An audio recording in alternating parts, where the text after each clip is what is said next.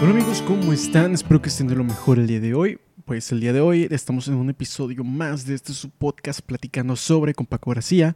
Eh, pues como siempre yo soy Paco García para los que no me conocen.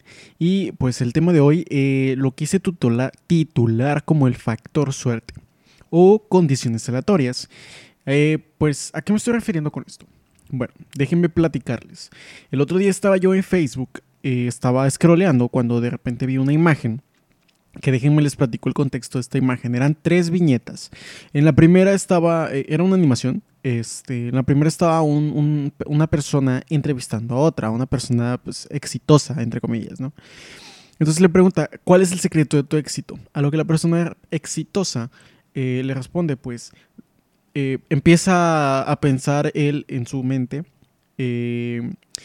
pues soy de familia adinerada, este, tuve acceso a educación y estudios, idiomas, viajes, eh, empecé mi negocio con un préstamo familiar, eh, etcétera, etcétera. No me acuerdo qué otras cosas decía, pero algo así. A lo que él solamente responde en la tercera viñeta, eh, tuve, no, me levanto temprano. Y entonces yo este, hice un comentario al respecto de la imagen y la, la imagen se me hizo muy acertada. Este, porque a esto voy, a esto va el tema del día de hoy. Eh, las condiciones aleatorias o el factor suerte. A eso es lo que me refiero. Hay cosas que nosotros no controlamos, como por ejemplo el... Les pongo... Eh, a esto me refiero yo con las condiciones aleatorias. Desde lo más mínimo, que es, este, no sé, por ejemplo, eh, el color de piel, hasta lo más extremo que es de, por ejemplo, el lugar donde vives. Entonces, pongo el ejemplo de que no es lo mismo dos personas, una persona, por ejemplo, que nace en la ciudad, a una persona que nace en, en, en, en el campo, en, una, en un hábitat rural, no es lo mismo, ya que la persona de ciudad tiene más ventajas sobre la persona que, que nace en el campo o en, rural. Por ejemplo, la persona que nace en la ciudad tiene acceso a educación porque tiene muchas escuelas cerca, tiene, por ejemplo, acceso a internet, luz, o al menos los servicios básicos ya los tiene y, por ejemplo, una persona que nace en el campo o en una zona rural tiene más eh, dificultades para encontrar estas, estos servicios, por ejemplo, incluso, e incluso es difícil que tenga acceso a una buena educación. Ya con eso, la persona que, que tiene, que está viviendo en la ciudad le lleva una ventaja, una cierta ventaja.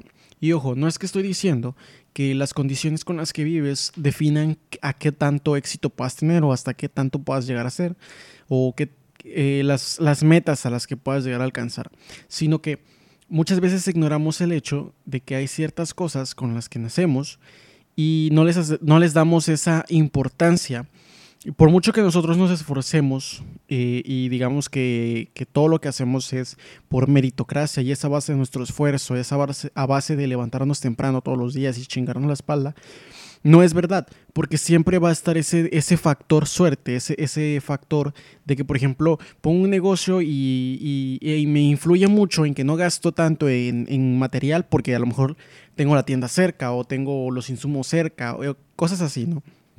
Entonces, siempre hay un factor suerte al que casi nunca le hacemos caso. Y no, no estoy diciendo que, siempre tengamos suerte, sino que hay ciertas cosas que, son aleatorias, que a veces nos favorecen y a veces no. Entonces, por ejemplo, que, eh, les mencionaba la otra vez un libro que se llama Fueras de serie. En este libro te redactan un pedacito de la, de la biografía de Bill Gates y un hombre que se llama Chris Gallan. Bueno, les voy a hablar.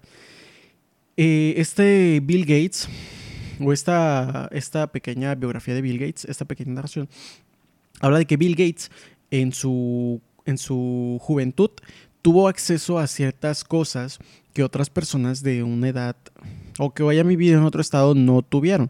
Por ejemplo, eh, tuvo, eh, bueno, en principio es, tuvo, al menos por iniciativa él, tuvo el interesarse por la programación o por las computadoras, etcétera, etcétera. Aparte de que estuvo en el tiempo de la revolución de las computadoras, de la revolución de la, de la programación. Entonces tuvo ese auge. Cuando estuvo ese auge, él también se interesó y entonces pudo aprender más sobre aquello. Aparte de que tenía, por ejemplo, su, creo que la universidad o la biblioteca donde que estaba cerca admitía que estudiantes fueran aprender programación. Incluso desde el más mínimo detalle, que era el que la computadora tenía un hack para que se, se reiniciara el tiempo de, de, que podías estar en la computadora. Entonces él hacía ese hack o truco y podía estar el tiempo que él quisiera ahí aprendiendo y experimentando. Eso le ayudó muchísimo.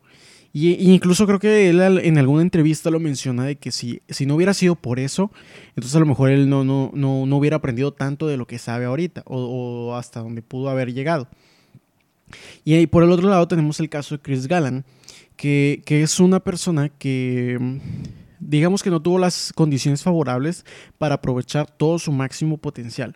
Entonces Chris Gallan resulta que es una persona con los IQ o ajá, con los IQ o las mentes más brillantes de Estados Unidos incluso en la actualidad. Creo que hasta ahorita al menos en la actualidad creo que está vivo todavía.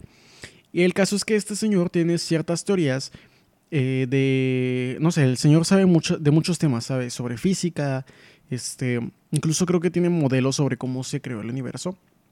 Entonces, esta persona dice que en su juventud tuvo muchos problemas porque eh, no tuvo las, las, posibilidades y condiciones para aprovechar una, una, educación buena.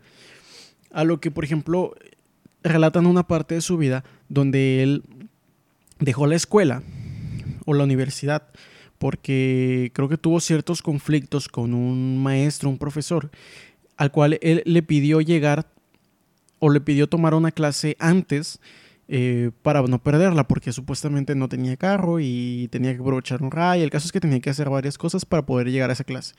A lo que el profesor le contestó que no. Después fue con el rector de la universidad y le dijo que tampoco lo podía ayudar. Entonces creo que ahí, a partir de ahí, él como que tuvo que trabajar, tuvo que hacer varias cosas y ya no pudo como tal tener, una educación universitaria, pero eso no le, no le impidió seguir siendo autodidacta y poder llegar a ser o a formular las teorías del universo que tiene ahorita. Incluso creo que sí, sí lo han reconocido en, en, varias, en varios aspectos, pero él menciona que, si él fuera un catedrático de la Universidad de Harvard, sus teorías tendrían mucho más peso debido a todo la experiencia o todo el, conocimiento o todo el camino que tiene por detrás él. Y es cierto, si él no hubiera tenido que mm, ciertas dificultades para, incluso para estudiar, que, todos deberíamos tener un, garantizado el estudio, pues a lo mejor este señor pudo haber, podría haber aprovechado más su potencial. Después quiero contarles una historia, una historia propia, a, lo que yo hice conciencia sobre eso y, es verdad, dije, a lo mejor si yo no hubiera tenido estas oportunidades, estas condiciones, a lo mejor no, hubiera podido hacer lo que pude hacer. Entonces yo tenía un negocio de tarimas, eh, el cual eh, al principio lo creé porque mi tía, que tenía un puesto o que estaba haciendo un puesto de comida, me pidió que hiciera algunos muebles para, para ella. Entonces yo los hice, me quedaron bien, descubrí que tenía cierta facilidad para hacer estos muebles y me surgió la idea de venderlos, de hacerlos y venderlos. Entonces, en primera, si yo no hubiera tenido las herramientas, o, más bien si mi papá no se hubiera preocupado por tener las herramientas necesarias para cualquier, arreglar cualquier cosa o hacer cualquier cosa que hiciera falta en la casa, yo no hubiera tenido tampoco las herramientas para poder hacer los trabajos que hice. En segunda, si mi papá no se hubiera preocupado o no hubiera querido él tener, eh, hacer un, tener un sueño de construir un local al lado de la casa en el cual pudiera aprovechar la renta de esos locales para subsistir. Entonces, a lo mejor ese local no estuviera, ese terreno fuera de alguien más, ese terreno, pues, no sé, ah, no, no tendríamos esa, no, no hubiera tenido yo esa posibilidad de trabajar eh, ahí. Esa es, esa es la segunda.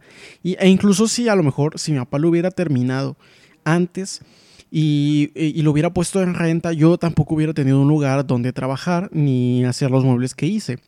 Entonces creo que es muy importante al menos hacer conciencia.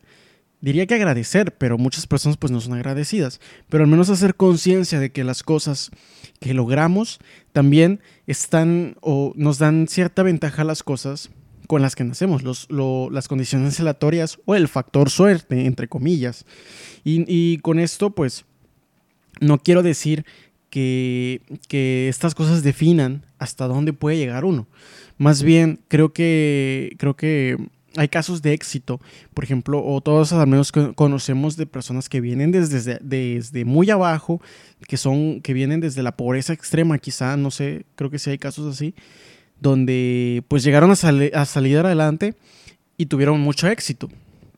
Entonces, a lo que voy con esto es que al menos hay que ser agradecido por ese lado de que al menos en el promedio, pues tenemos cama, eh, tenemos una economía estable, tenemos educación o tuvimos educación.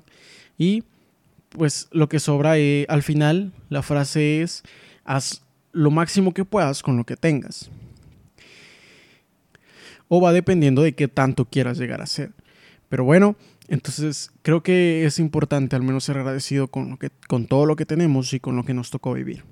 Y amigos, antes de irme, este, quiero recordarles que ya estamos disponibles en YouTube eh, para que vayan, se suscriban, este, dejen comentarios e iniciemos una conversación sobre todo esto, este, que le den me gusta eh, y todas esas cosas. También recuerden que estamos en Spotify como siempre y por favor también suscríbanse a este canal para que sigamos haciendo eh, pues esto, este contenido interesante o estas pláticas interesantes que a mí la verdad me gusta hacer.